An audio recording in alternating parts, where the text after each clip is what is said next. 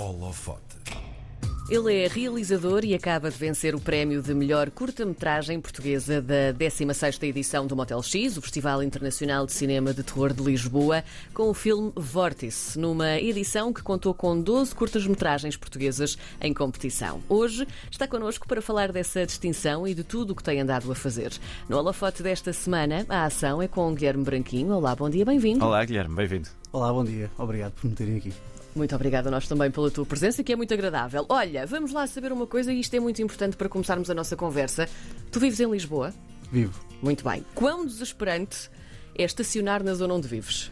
É muito, muito desesperante. De tal maneira que eu abdiquei de carro e só ando de moto. Olha. Não, sim, Boa técnica. Muito bem. foi E, e preciso. quando é que decides então abandonar Lisboa e ir viver para o campo? Ah, eu penso nisso quase diariamente, diria. Ah! Sim, sim. Ah, não sei se é só por causa do- da problemática do estacionamento, mas, ah, mas penso nisso várias vezes. Mas acho que ainda tenho uns anos pela, É? pela frente aqui de vida urbana. E Sim. pesadelos com a EML tens? Pesadelos com. Ah, ora, agora com a moto já não tenho. Já Agora não com a tanto. moto até gosto de parar mesmo ao lado do, do parquímetro. Assim, toma. E assim mesmo, a esfregar na cara. É sambando na Esfregar cara na cara amigas. Ora, nós estamos a falar disto porque ahm, quem vê o trailer da, da, da tua curta, do, do Vórtice, ah, aquilo entra assim num, numa hum, espiral, uma quase paranoia dentro de um carro. Quando tu pensaste ahm, este filme, tu querias mesmo provocar incómodo, ansiedade na- nas pessoas? Sim. Como é que. Como é que conta-nos, conta-nos como, é que, como é que esta ideia desceu sobre ti. Ok. Esta ideia aconteceu mesmo por causa do. Eu cheguei, eu, pronto, eu che- chego uma noite a casa, muito tarde, ahm, acho que eram para aí duas ou três da manhã, e eu moro ali na ajuda e aquilo a partir das, das 8 esquece. Ah, Sim. já, pronto. Então, ahm, e, e dei por mim às voltas no, no bairro. Já quase ad eterno, à procura de um lugar para parar o carro, ah, já nem lugares ilegais havia, já estavam todos Definição gira é aqueles lugares na, na- passadeira, já nem havia nada disso. Sim. E de repente surge outro carro. ah, éramos só nós os dois à procura do- de um lugar e hum, eu senti uma certa tensão entre nós. Não é? Ah, quem é que chegava lá primeiro? E, e transformou-se quase numa corrida. Até que eu viro uma esquina e vejo que o outro carro está a estacionar. Eu fico muito, muito chateado. né? Porque eu estava lá primeiro, senti e eu, naquele momento, não vou passar ali ao lado e vou-lhe dizer. Ora lá, esse lugar é meu, apesar de não ser, né? completa fabricação da, da minha cabeça. E- mas quando eu chego lá, eh, percebo que é uma senhora já mais velha do que eu eh, e fico a sentir-me pessimamente porque tinha né, Sim. imaginado todas as injúrias possíveis que, que lhe dizer. Mas, eh, e pronto, portanto aceitei e continuei à procura. Eventualmente encontrei, cheguei a casa exausto, mas a pensar isto dava uma boa curta. Sim. Eh, este, este duelozinho, esta paranoia, quem é que é outra pessoa que está à procura? Eu imaginava que era uma pessoa parecida comigo, que mereceria umas injúrias, mas não, coitadinha, era só uma senhora que, como eu, estava ali em sofrimento. Ah, portanto, yeah, foi assim que surgiu a ideia. Não foram maltratados cidadãos sénior nesta, nesta curta, atenção. Hum, tu, para além desses sentimentos, já falámos aqui de- da ansiedade, ah, tu também entras nesta curta hum, na mente das pessoas, aliás, de milhares de pessoas, eu diria, que, que ficam com esta frustração ah, que tu agora descreveste tão bem. Há alguma técnica especial para realizar um, um- um filme assim? Para conseguires, entendes? Tu percebes? Não sei, ah, não sei se há uma técnica. Eu acho que ah, acima de tudo, eu acho que mu- muito da, da identificação das pessoas com a, com a história vem da história em si, mas também acho que vem muito da performance do Cristóvão Campos, que é o, Uhum.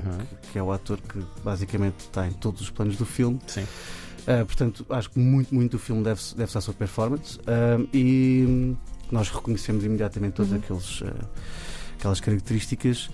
Um, e acho que também, talvez em termos de técnica, digamos assim, para mim foi uma. O carro quase que é um protagonista, quase que é um personagem, Uhum. então decidi uh, nunca sair do carro. Portanto, nós estamos sempre dentro do carro, sempre com ele, e aquilo passa assim uma certa ideia de claustrofobia Sim. Uh, e uh, quase hipnótica das coisas a passar ao fundo. E também termos filmado mesmo uh, real, digamos assim, ou seja, não há, ou seja, é mesmo o Cristóvão a conduzir. Não há o que a gente, nós no- normalmente a filmar usamos um low loader que é um outro lado que leva ao carro, lá também tem que conduzir, não, não há nada disso, é mesmo o Cristóvão a conduzir. E isso traz uma certa uh, veracidade à, à, à textura do filme que eu acho que nos leva para esse lugar, estás a dizer. Vocês, eh, eh, enquanto filmar. O que eu te queria perguntar era: tu falas eh, nessa questão da condução, é mesmo ele a conduzir, tudo, tudo muito real, e na parte exterior? Quando vocês filmaram, hum, havia ali restrições de trânsito? Não havia? Como é que isso Sim, funcionou? nós tínhamos, nós tínhamos connosco a polícia. Tínhamos sempre dois batedores da polícia eh, Sim. em motas que dependendo de para onde é que a câmara apontava ou eles estavam à frente do era sempre um comboiozinho, né? portanto iam os dois polícias e ao carro de cena Uhum. ah, ou ia um carro comigo e com alguns técnicos e depois ia o carro de cena com o Cristóvão e a câmara e eu falava com o Cristóvão com o walkie-talkie isto se a câmara tivesse a apontar para o lado ou para trás se ela tivesse a apontar para a frente trocávamos, portanto ia o Cristóvão à frente e os batedores atrás havia sempre um itinerário já pensado e filmávamos sempre às altas horas da madrugada, Pois. por isso havia muita pouca gente, quase nin- ninguém aparecia Uhum. ali. Ah, portanto, nesse sentido, sim. Mas muitos figurantes que eram os carros já estacionados, não é? Muitos, esses, esses já fizeram o favor de. E de apesar, estar lá. apesar disso, nós filmámos em, em de que, que é um inferno né, de, de estacionar à noite. Ah, Havia sempre uns lugarzinhos que apareciam, portanto, nós tínhamos que andar com os nossos carros a tapá-los. Pois, exatamente. Bom. Carros sem dístico de, de residente e, portanto, a Emel também podia andar lá. Deixa lá ver o que, é que, o que é que se passa aqui. Nós lemos que tu, desde a adolescência, és um espectador assíduo do, do Motel X e Uhum. vais ao Motel X. O que é que significa para ti vencer especificamente este prémio, este prémio de curta-metragem neste festival? Era uma, um sonho, uma ambição pessoal que tu tivesses? Ah, é assim, eu acho que, para mim, ou seja, o Motel X, eu lembro-me, como disse, desde a adolescência de apanhar o comboio. Eu, eu cresci em Cascais, de apanhar Uhum. o comboio com os meus amigos. Éramos vizinhos. Pronto. Uh, e vir ao Motel X, ver curtas de terror da Tailândia e, e ficar uh, tremer de medo durante duas semanas. E, portanto, ou seja, e, e foi uma o Motel X sempre foi uma descoberta para mim de, de cinema muito longínquo. Uh, às vezes ótimo, às vezes nada, nada Sim. bom. Portanto, os festivais têm essa coisa, não é? De- é sempre um bocado um, um, um gamble, um, um, um sorteio. Sim. Um, mas eu vinha todos os anos com os meus amigos, era sempre uma- um momento muito divertido e coincidia mais ou menos sempre, acho eu, acho que sempre com, com, este, com a reentrée, com, com o início das aulas, portanto.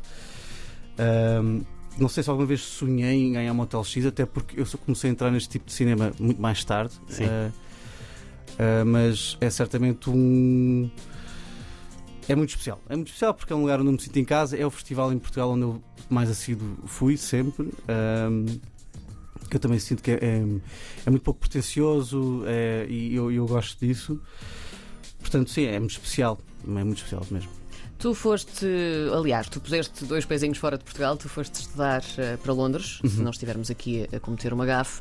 Porquê que foste lá para fora estudar cinema e etc, etc? Ahm, porque eu queria sair daqui. Queria sair Hum. daqui, queria. hum, sei lá, essas ideias de expandir o teu universo, hum, que são válidas, eh, também não são, ou seja, tem tudo a ver com de onde é que a gente vem, mas queria sair daqui muito. hum, e Londres sempre foi uma cidade que, que me cativou a imaginação. hum, e o meu pai também esteve lá quando era mais novo. Uhum. Portanto, eu ouvindo histórias e, e eu falo inglês porque eu estudei uns anos numa escola inglesa quando era mais novo. Portanto, eu comecei a falar em inglês, ah, portanto, sempre foi uma coisa que, Sim. Natural. natural. Um, e gosto muito do ci- do cinema anglo-saxónico, portanto, achei que lá fosse um, um lugar onde eu me identificasse mais com o cinema de lá, que eu não me identifico tanto com o cinema de cá. ah, apesar de, de haver cinema português que eu, que eu amo do coração, mas assim como na generalidade, Sim. mas acima de tudo, eu acho que era porque eu queria mesmo era sair daqui. Queria não por nada em particular, mas mais uma coisa. não ficaste de... fechado só numa caixinha e abriste também os teus horizontes. Sim, é? acho que sim. Eu acho que isso também leva-nos para outras caixinhas, inevitavelmente. Claro, mas, ah, mas, mas não é diferente. Mas, são mais caixinhas. São mais caixinhas. Não é só uma. ah, Sim. Um, mas eu estive fora acho que quase, uh, quase seis anos no total. Um, entre Estados Unidos, Londres e depois Brasil, que eu sou- a minha mãe é brasileira, eu tenho Uhum. dupla nacionalidade. Depois eu fui trabalhar para o Brasil. E depois houve uma altura que eu disse, ok, tipo, eu, eu Estou quero pronto voltar. para voltar. Sim, sim. E, E cá estás. Tu, tu começaste por hum, começaste na, na parte da edição e depois fizeste Uhum. a transição para, para, para a realização. Foi um processo natural? Foi preciso uh, alguma adaptação? Que é- como é que funcionou? Um, foi um processo natural, sim, acho que foi um processo relativamente natural. Eu, eu sempre quis realizar, portanto, tudo o que eu fiz, de- desde escrita à, à edição, a como assistente de realização ou anotação, já passei por vários, vários departamentos.